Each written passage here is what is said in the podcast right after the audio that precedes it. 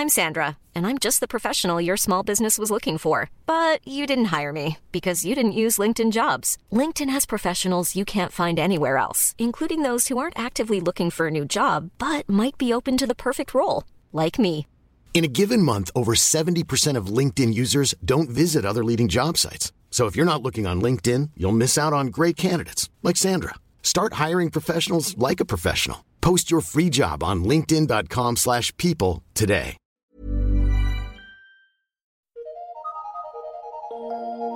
Eu sou Mário Persona e essas são as respostas que eu dei aos que me perguntaram sobre a Bíblia. Lendo João 17, você diz acreditar que Judas tivesse sido salvo por Cristo, porém teria perdido sua salvação quando decidiu traí-lo. Como é completamente impossível alguém perder a salvação, Judas nunca foi salvo. Ele não podia perder o que jamais teve. O versículo de João 17, 12 fala de Judas, aquele que era o filho da perdição, ou destinado à perdição. Portanto, ele era do maligno e nunca teve a salvação. Judas é um exemplo do mero professo, aquele que só professa crer em Cristo. Citado em Hebreus 6, aquele que teve todos os privilégios por conviver com Jesus, porém não creu. Isso aconteceu com Judas. Ele aparenta crer, mas não creu. Judas era tão bom de aparência que quando o Senhor disse na ceia que um deles era traidor, ninguém desconfiou de quem ele estava falando. Hoje há muitos nessa situação, inclusive fazendo milagres e profetizando em nome de Jesus, dos quais o Senhor dirá no final: Nunca vos conheci, apartai-vos de mim, vós que praticais iniquidade. Mateus 7, 23. Paulo fala desses em 2 Coríntios 11, 13 a 15, porque tais falsos apóstolos são obreiros fraudulentos transfigurando-se em apóstolos de Cristo. E não é maravilha, porque o próprio Satanás se transfigura em anjo de luz. Não é muito, pois, que os seus ministros se transfigurem em ministros da justiça, o fim dos quais será conforme as suas obras. A Bíblia tem muitos casos de pessoas falsamente convertidas, como Jesus afirma em Mateus 7,21. Nem todo o que me diz Senhor, Senhor entrará no reino dos céus, mas aquele que faz a vontade de meu Pai que está nos céus. Você encontra também em Hebreus 6 uma carta escrita a cristãos convertidos do judaísmo, uma referência então a pessoas que tiveram um contato direto com o Senhor e foram beneficiadas por ele sem jamais terem crido. Qualquer pessoa pode professar crer com a boca, mas a profissão de fé tem dois aspectos, o interior e o exterior. Romanos 10, 9 diz que se com a tua boca confessares Jesus como Senhor, e em teu coração creres que Deus o ressuscitou dentre os mortos, será salvo. Esses que você diz que se converteram, entre aspas, e se perderam, ou perderam a salvação depois, foram apenas professos de boca, só falaram que tinham se convertido. No coração, eles nunca se converteram. Judas andou com o Senhor, fez milagres, mas nunca foi salvo.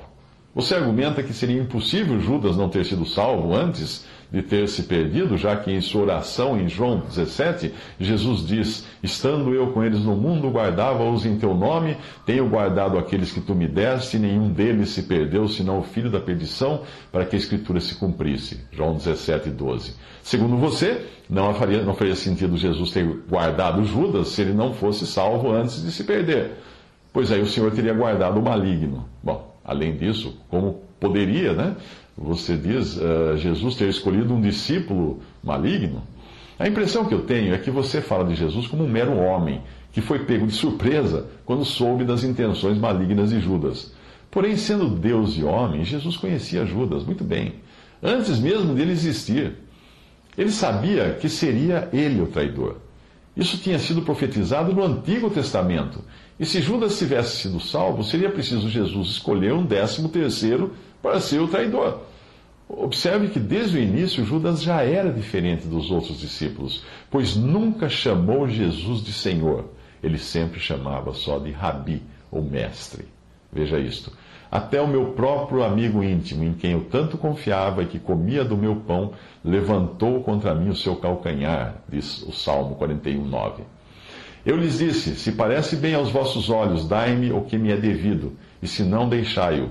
Pesaram, pois, por meu salário trinta moedas de prata. Ora, o Senhor disse: Me arroja isso ao oleiro, esse belo preço em que fui avaliado por eles, e tomei as trinta moedas de prata e as arrojei ao oleiro na casa do Senhor. Lucas 11, 12 a 13. Essas eram profecias a respeito de Judas.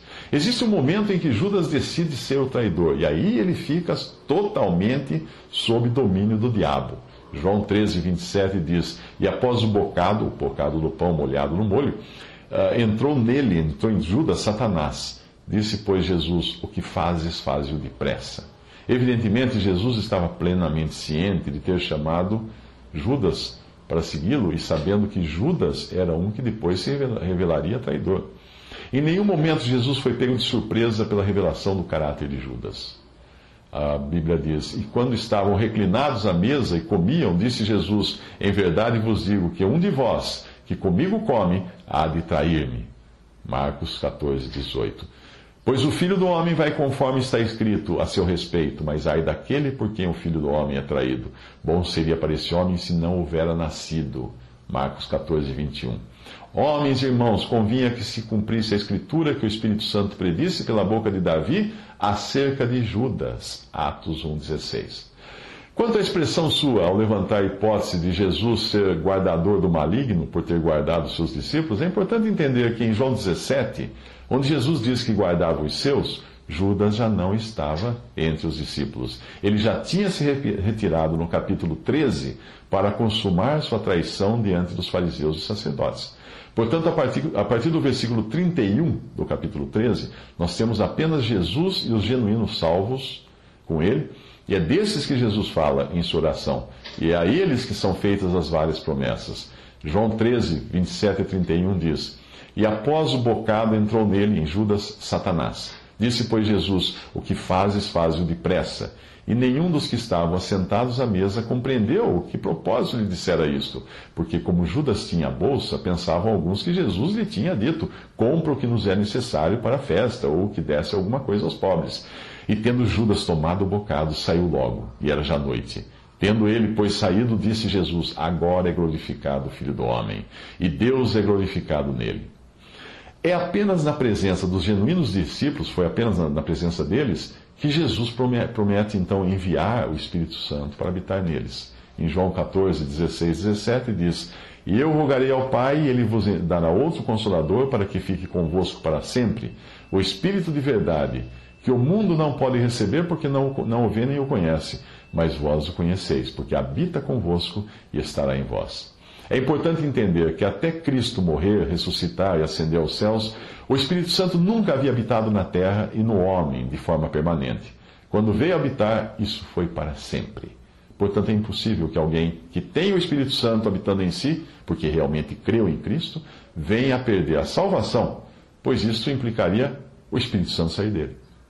Davi, no Salmo 51, 11, ora a Deus, dizendo assim: Não retires de mim o teu Santo Espírito. Isto porque naquela época o Espírito Santo podia inspirar, usar e até mesmo entrar numa pessoa, mas não habitar nela de forma permanente. Jesus disse em João 14 que o Espírito Santo habitava com eles, porém estaria neles. Ele disse: Eu rogarei ao Pai, e ele vos dará outro consolador para que fique convosco para sempre. Portanto, se a partir de Pentecostes o Espírito Santo veio para habitar para sempre no crente, é impossível o verdadeiro crente perder-se, porque o selo que traz em si é permanente e eterno.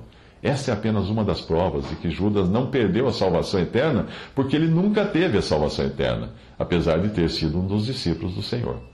Tendo isso em vista, Hebreus 6, que você diz ser uma prova de que um crente, de um, de um, que um crente perde a salvação, não pode estar falando de um crente real, mas de um mero professo. Ali nunca diz que aquela pessoa creu. Como qualquer outro que tenha tido um contato direto com Jesus, e Judas teve, teve esse contato, Judas teve, uh, todos os privilégios que estão em, em Hebreus 6. Foi iluminado, a luz estava junto com ele ali, em Cristo. Provou o dom celestial, o pão do céu estava ali. Se tornou participante do Espírito Santo, não recebeu o Espírito Santo, pois dependia de Jesus ser glorificado. Provou a palavra de Deus, os poderes ou virtudes do século futuro, que é o milênio, nas curas, multiplicação dos pães, etc. Tudo isso ele, Judas experimentou, mas não creu. Do modo como você diz que Cristo morreu para salvar a todos, dá a impressão de que todos serão salvos até segunda ordem.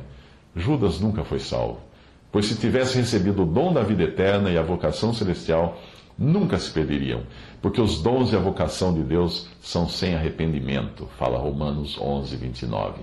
É importante entender que, se por um lado Jesus morreu por todos, porque o preço pago era suficiente para comprar todos, não foi o pecado de todos, os pecados de todos, que ele levou sobre si na cruz, mas os pecados de muitos. Existe uma diferença entre todos e muitos.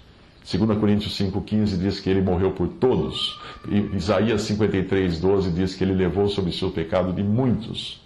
Em João 17, no momento em que Jesus ora ao Pai e diz que estava com eles no mundo, fica claro que está se referindo apenas aos discípulos que ficaram para aquele momento da oração. É deles que Jesus está falando, não de Judas, que já tinha saído possuído pelo diabo. Ele rogava naquele momento apenas pelos que creram. Jesus não rogaria por Judas, que era do maligno, pelo mesmo motivo que não rogaria pelo mundo que jaz no maligno. Em João 17, 8 a 9, ele diz: Porque lhes dei as palavras que tu me deste, e eles as receberam, e, e têm verdadeiramente conhecido que saí de ti, e creram que me enviaste. Eu rogo por eles, não rogo pelo mundo, mas por aqueles que me deste, porque são teus. Se Jesus roga ao Pai por aqueles que me deste, é evidente que Judas não estava entre esses. Pois aquele que o Pai deu a Jesus, de maneira nenhuma se perderia. João 10, 28 a 29, ele diz: Dou-lhes a vida eterna e nunca hão de perecer. Ninguém as arrebatará da minha mão. Meu Pai que mas deu é maior do que todos e ninguém pode arrebatá-las da mão de meu Pai.